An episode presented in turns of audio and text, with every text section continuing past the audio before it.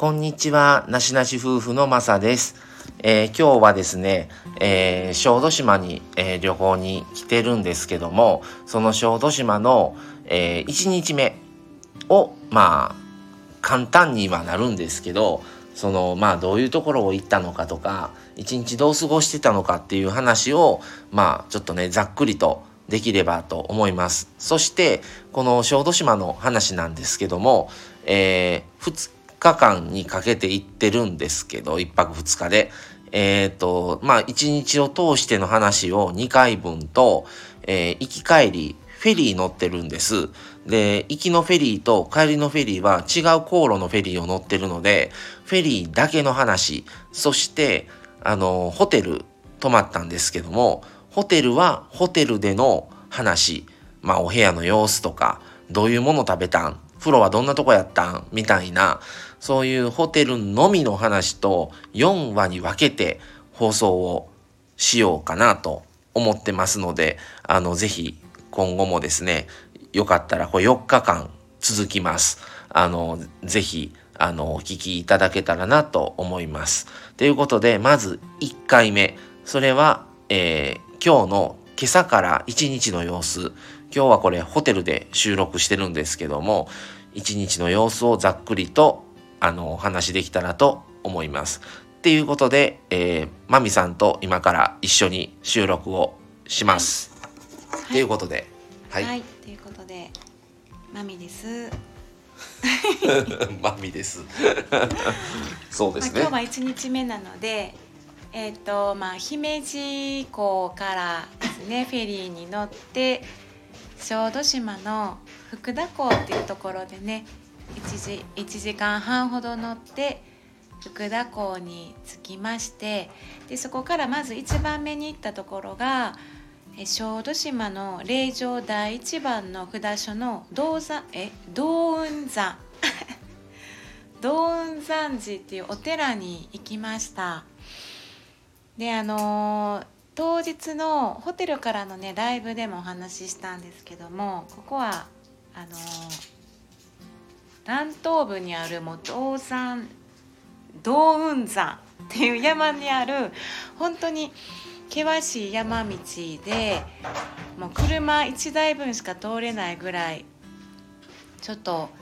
急な勾配で狭い道を行ったところで、えっとまあ、結局ね私私とマサさんでえマサさんの、まあ、ご両親とね4人で行ったんですがあまりにも険しいのでお寺にはね最終的にはマサさんとマミで行ったんですけどねもう本当にあの霊場ですごく神秘的でいや本当にパワースポット本当にあの幻想的というかまあ天気が少し雨からの曇りでしたけど上からの眺めが、まあ、本当にちょっと晴れ間が見えてきたぐらいの霧が抜けてきたぐらいのすごい絶景でしたので、まあ、ライブでも言いましたけど本当におすすめのね、ね、場所でしたね。この道雲山寺っていう場所なんですけどほんあの本当はあのまあ本当はというかその以前に8日目のセミっていう映画の中で登場した場所で、そまあ、その映画が2010年とかなので、もう10年以上前の映画なんですけど、あの、ぜひ行きたいと思ってたんですね。で、7、8年前に小豆島家族と3人で来た時も行ってなくって、そのじお寺の存在も知らなかったんですよ、まだその時は。で、その後で知って映画を見て、それで、あのー、ぜひ行きたいと思って、ただもう本当に険しい山道を上がっていって、まあもう途中でもう引き返したらええんちゃんやめとこうって親にも言われながら、もうここまで来たら行くでっていう話で行って、で途中から歩いて行って、でまあ途中の展望台で、まあ駐車場に最初手前で止めて、もう親置いて、もう二人だけで行ってくるって言って、歩いてる途中で展望台の景色がすごすぎて、それでちょっと戻親に電話して戻ってくるか言うてもう一回駐車場まで戻ってそれで母親だけ行くいうことでまあちょっとね足元ちょっと不安定なんですけどまあまだね雨上がりで雨も道も濡れててまあでも一緒にゆっくり歩いて行ってただまだそっから先なんですよ道雲山寺のお寺が。でもうそこでもうこれはこれ以上歩いてまた往復戻って駐車場まで歩くっていうのはもうちょっともうかなり負担だろうと思ってもう展望台で待たせてで2人で行ってきてでそこの道雲山寺がまあ洞窟のところにあるお寺みたいな洞窟をくり抜いてるっていう言い方はあれですね。多分あれも自然なままに、ね、そこにあの本殿が入ったみたいな感じなんですけどもうあまりの空気感の違いで鳥肌が立って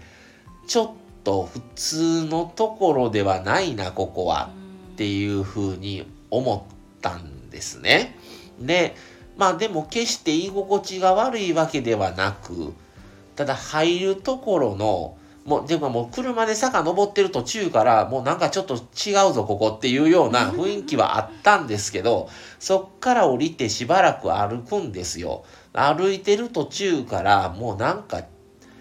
違うここ。特にあの展望台を越えたあたりぐらいから、もうなんか入り口から。もう人選ぶぞこっちもみたいなね、うん。おお寺側からしたら。誰でも恋ではないぞここみたいな。あの来たかったらこれぐらい険しくってもそれぐらいでも来たいっていう思いが強い人こそ来てくださいみたいな感じの本当にすごいところでちょっとあんだけのパワーはなかなかないなっていうぐらいのお寺でした。でまあ途中ね本当にい行くぞっていう気持ちが強かったからね行けたのかなと思いますね。で？いやで行ってよかったしよかったですね明日別で行こう予定しとったお寺もうええかな それほどの。であの有名なのが夏至観音って言うてもともとそのまああの小豆島88箇所霊場のお遍路さんのところなんでそのお遍路さんがたまたま撮った写真があの光に照らされたお岩のその形が観音様に見えたっていうので本当にあの6月から7月の1ヶ月弱ぐらいしか見れない夏至前後しか見れないみたいなんです。それも晴れの日にしかもそのまあ10分間ぐらい。そのタイミングは無理やな。さすが狙えへんわ。しかも1日の10分間ぐらいしか見れないと言われている、うん、本当にその時になると結構ね来られるみたいなんですがまあおすすめというか本当にここはまさかまさかっていう感じで。あれはすごいわ。うん。まあぜひねあの行かれる方はうん。とてもいいかなと思います。あとまあ井上製公園っていうところで最初はあのーお昼食べにそっちにまず行ったんですけど井上製公園っていうところもあのレストランとお土産屋さんオリーブオイルのまあ自分で作ることもできますしパン屋さんもあってみたいな感じのあのすごくね新しいまだここ23年ぐらいでできたところやと思うんですけど、あの井上製公園っていうところのあの店舗もすごく綺麗でおしゃれでで、まあ、パスタセットみたいなのをねちょっと頼んだんですけどそれも美味しいしあの親はあのタイのカルパッチョ食べてましたけどそれもまあ美味しく。あのなかなかええとこで、その、そうパン工房がねうん。あってねそのオイルあオイル オリーブオイルに合うパンを作ろうっていうあの菊太郎っていうあパンのブランドですごいきめ細やかななんかオリーブオイルがちゃんと染み込むようなオリーブオイルに合う生食パンみたいな。で焼かなくてそのまま食べてもしっとりっていうかな。それも提供ししてもらいまして美味しかったですね。はいそんな感じです、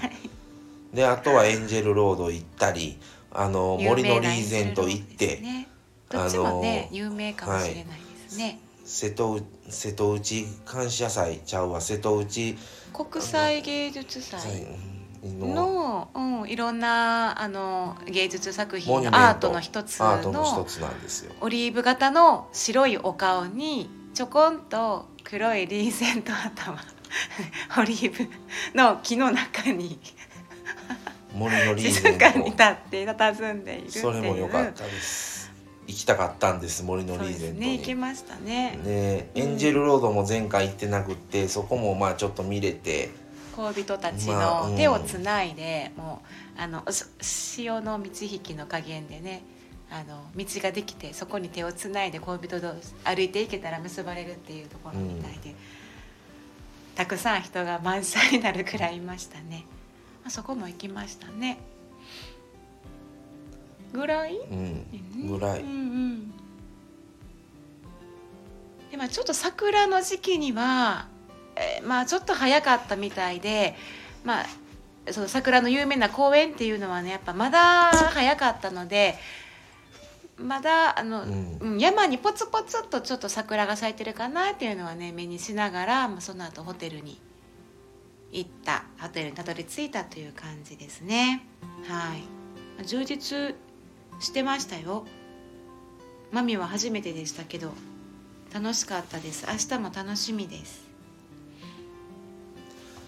ということで、はい。ととですねそんな感じの一日で。でホテルでまあご飯食べてでお風呂入ってっていう感じで明日また朝早くからちょっと活動するのでまたこれパート2の様子もあの、はい。お伝えしようかなと思います。1日目はこんな感じです。っていうことで、えー小豆島の旅1日目。これで終わろうと思います。それではまた次回をお楽しみに、はい、ありがとうございました。ありがとうございました。それではさよなさよなら。